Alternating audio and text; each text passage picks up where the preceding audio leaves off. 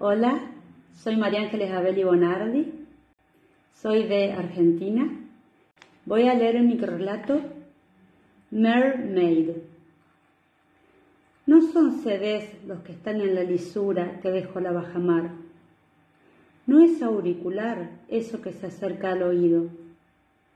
No son precisamente ecos los que el nácar le devuelve, ni lentejuelas los que las olas, de un azul, parecen traer y llevar de sus pies. No es Tritón el que le dijo, bajaré la luna para ti, ni promesa cumplida la que ahora le rompe el corazón.